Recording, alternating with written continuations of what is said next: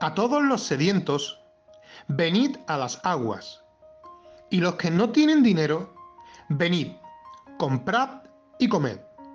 Venid, comprad sin dinero y sin precio, vino y leche. Venid a mí los sedientos. Es lo que el Señor ponía en mi corazón este, en estos días. Este capítulo empieza con un clamor del corazón de Dios a todo individuo para que se detenga y considere la salvación. Y es que Él desea que cada alma débil contemple su poderoso brazo de salvación. Sin embargo, este llamado está limitado a una clase de gente. Es decir, va dirigida a todos los sedientos. Aquí Dios no hace acepción de personas. Es decir, que da igual qué posición tengas en tu vida, si eres hombre, mujer, niño, raza, pueblo, lengua, condición y color. Él simplemente está haciendo un llamado a todos los sedientos. Y es que cuando se trata de sed, tenemos que hablar de agua. Y en primer lugar nos dice el versículo, en Isaías 55, 1, venid a las aguas.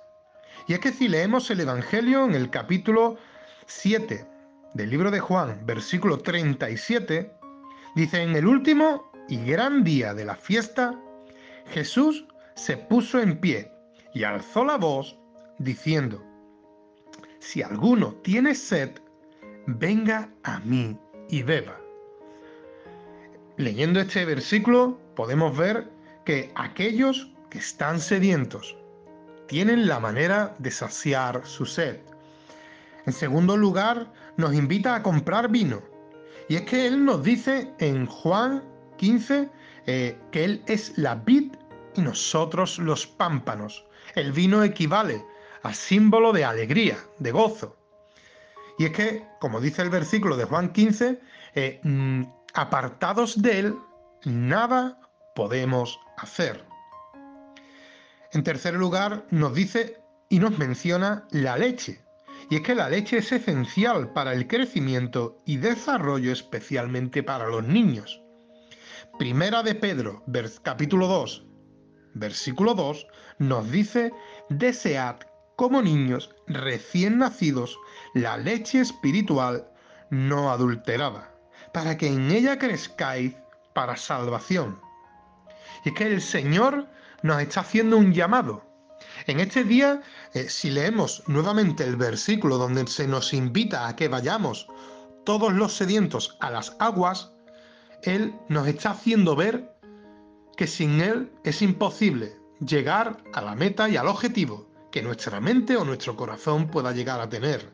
Si leemos Isaías 55, versículo 6, termino diciendo este devocional, buscad a Dios mientras pueda ser hallado, llamadle en tanto que está cercano.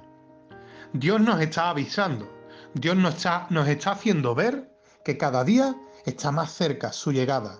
Podemos decir un día más que hemos vivido, pero créetelo, a ti, mi hermano y mi amigo, que escuches este devocional, cada día es un día menos que tenemos para llegar al objetivo, a la meta.